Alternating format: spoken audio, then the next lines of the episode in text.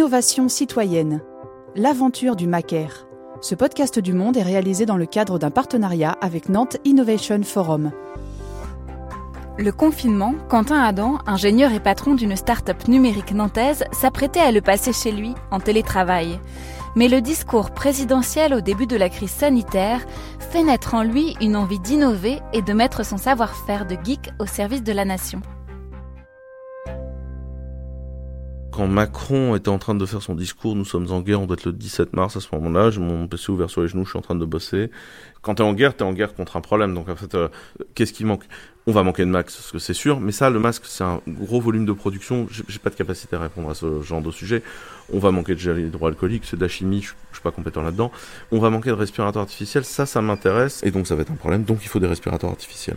Aujourd'hui, ce respirateur porte le nom de Macaire, ou Macaire à la française, une sorte de petite valise blanche en plastique, innovation technologique malgré la simplicité de ses composants, conçue en 5 semaines seulement. Mon idée au démarrage est de dire, bon, un respirateur aujourd'hui, ça fait plein de trucs, on va prendre ce dont on a besoin et pas le reste. Il faut qu'on fasse un respirateur de campagne. Il faut qu'on aille pas cher, facile à assembler.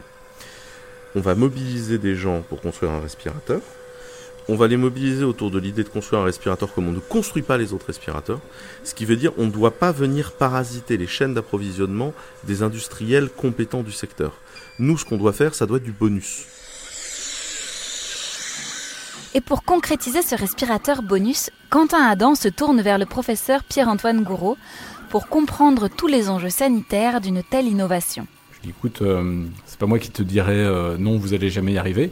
En revanche, je lui dis attention, si on le fait, on le fait bien, et c'est un dispositif médical de classe 2B tel qu'approuvé par l'Agence nationale de sécurité du médicament, dont les procédures sont celles qui ont été mises en place depuis plus de 40 ans. Il n'est pas question d'innover sans valider. C'est vrai pour les médicaments, c'est vrai pour les dispositifs médicaux, les machines qui contribuent aux soins. Le lendemain matin, après avoir eu Quentin Adam, euh, j'ai mon collègue le professeur Antoine Roquilly euh, au téléphone. C'est lui qui a pris euh, la tête de l'essai clinique qui teste euh, le Macaire, c'est euh, absolument unique. Un CHU est promoteur d'une machine conçue par un groupe de bénévoles. Euh, on est complètement en dehors de toutes les normes. S'affranchir des normes, mais pas des normes sanitaires, c'est ce qui permet à Quentin Adam et à deux autres makers bénévoles, ingénieurs rois de la bidouille du code et des impressions 3D, d'aller au plus vite. Avec Valérian Saliou et Baptiste Jamin de la société CRISP, ils montent le collectif Makers for Life qui œuvre à créer le respirateur artificiel.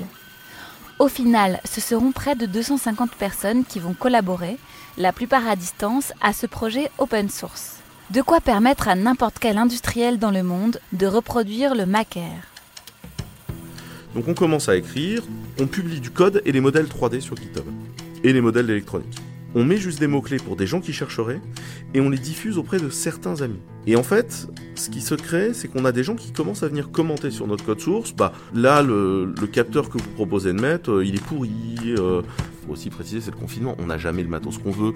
On démonte d'autres appareils électroniques pour arracher des composants dont on a besoin dedans. Enfin, on se retrouve à aller dans un Leclerc encore ouvert, acheter du tuyau d'arrosage. Enfin, et je fais, ok, on a un problème faut qu'on structure.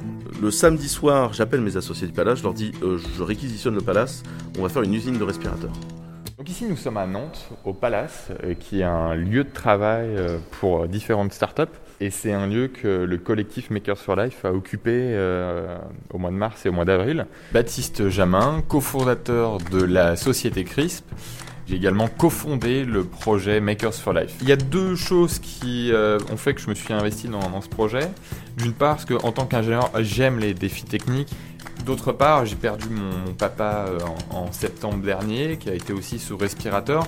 Et je comprenais vraiment en quoi c'est très important.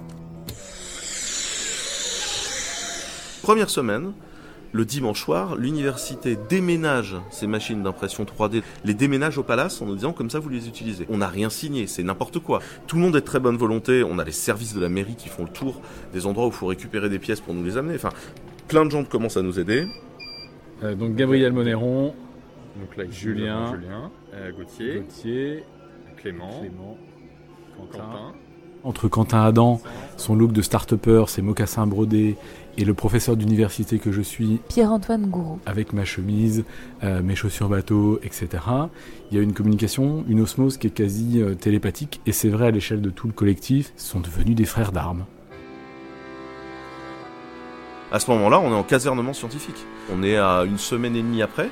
On a une équipe de 15 personnes qui se met à fonctionner au palace. On fait rouvrir un hôtel à côté, parce qu'à ce moment-là, tout le monde a peur qu'on se contamine. Et donc en fait, on rentre en processus hyper sévère de confinement, et on se confine entre nous, et on fait hôtel, bureau, bureau, hôtel, bureau, hôtel, enfin... Et tout le monde dort moins de 4 heures par nuit, tout le monde est hyper dédié. À ce moment-là, nous, on a un problème, euh, les gens vont mourir, il faut qu'on sorte des respirateurs, on s'énerve. Et donc là, on est sur, on fait une V1, et ensuite on itérera, et on avance. Et euh, là, on reçoit un coup de téléphone du CEA, c'est le commissariat à l'énergie atomique. Et en fait, le CEA décide de nous appuyer. Dans la nuit du 1er avril, on traverse la France en plein confinement, dans un bus, et entre Nantes et Angers, on a croisé trois véhicules.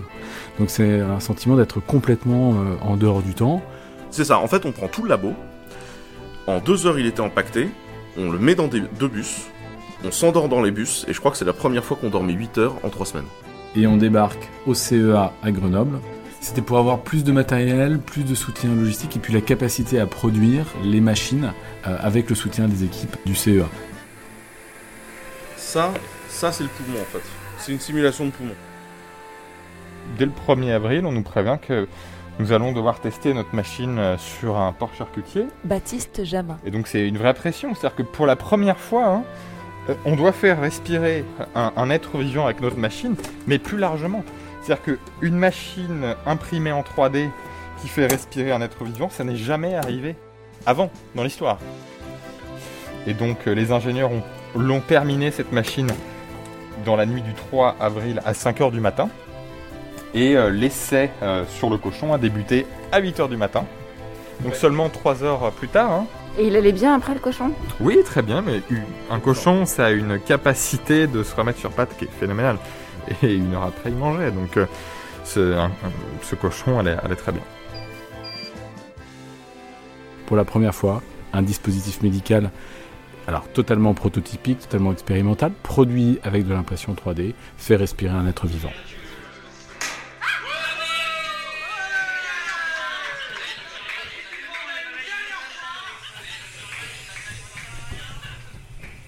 Alors nous voilà partis pour le grenier du palace, au dernier étage, sous les combles, dans un dédale de tuyaux et de petites pièces. Vous êtes où? On finit par trouver cette longue salle jonchée de cartons et de prototypes du Macaire, dont le premier modèle, une boîte en bois tissée de fils électriques qui n'a rien du respirateur. Ça, c'est le respirateur. Alors on pourrait se dire, mais c'est fou ce que ça ressemble à une armoire électrique. Ouais, ouais, une tour d'ordinateur, le meilleur dit. Le Macaire peut fonctionner donc sur des patients atteints de syndrome de détresse respiratoire, mais également pour des personnes qui ont fait un, un AVC, un arrêt cardiaque. Et donc c'est une machine qui est multi-usage avec euh, une conception qui est aujourd'hui faite pour que cette machine puisse durer euh, 20 ans si, si on le souhaite. Aujourd'hui, euh, la séquence 1 des essais cliniques est terminée, donc deux patients ont été euh, branchés sur la machine. C'est une grande fierté qui permet d'aller vers l'open source médical. Un industriel n'importe où dans le monde peut prendre les plans, reproduire la machine, refaire sa certification.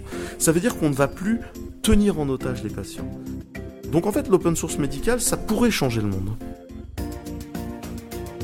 Et comme la révolution de l'open source médical ne se fera pas sans une validation de l'ANSM, l'Agence nationale de sécurité du médicament, le Macaire commence aujourd'hui la séquence 2 de ses essais cliniques. Une dizaine de patients présentant des pathologies pulmonaires vont être testés. Et c'est seulement après autorisation qu'il sera industrialisé à grande échelle. Pour en savoir plus sur ce projet, visitez le site macaire.life ou le compte Twitter. Innovation citoyenne. Conception éditoriale Jérôme Cheval. Reportage Léa Minot. Réalisation Charlène Nouyux. Une production Wave Audio. Ce podcast du Monde a été réalisé dans le cadre d'un partenariat avec Nantes Innovation Forum.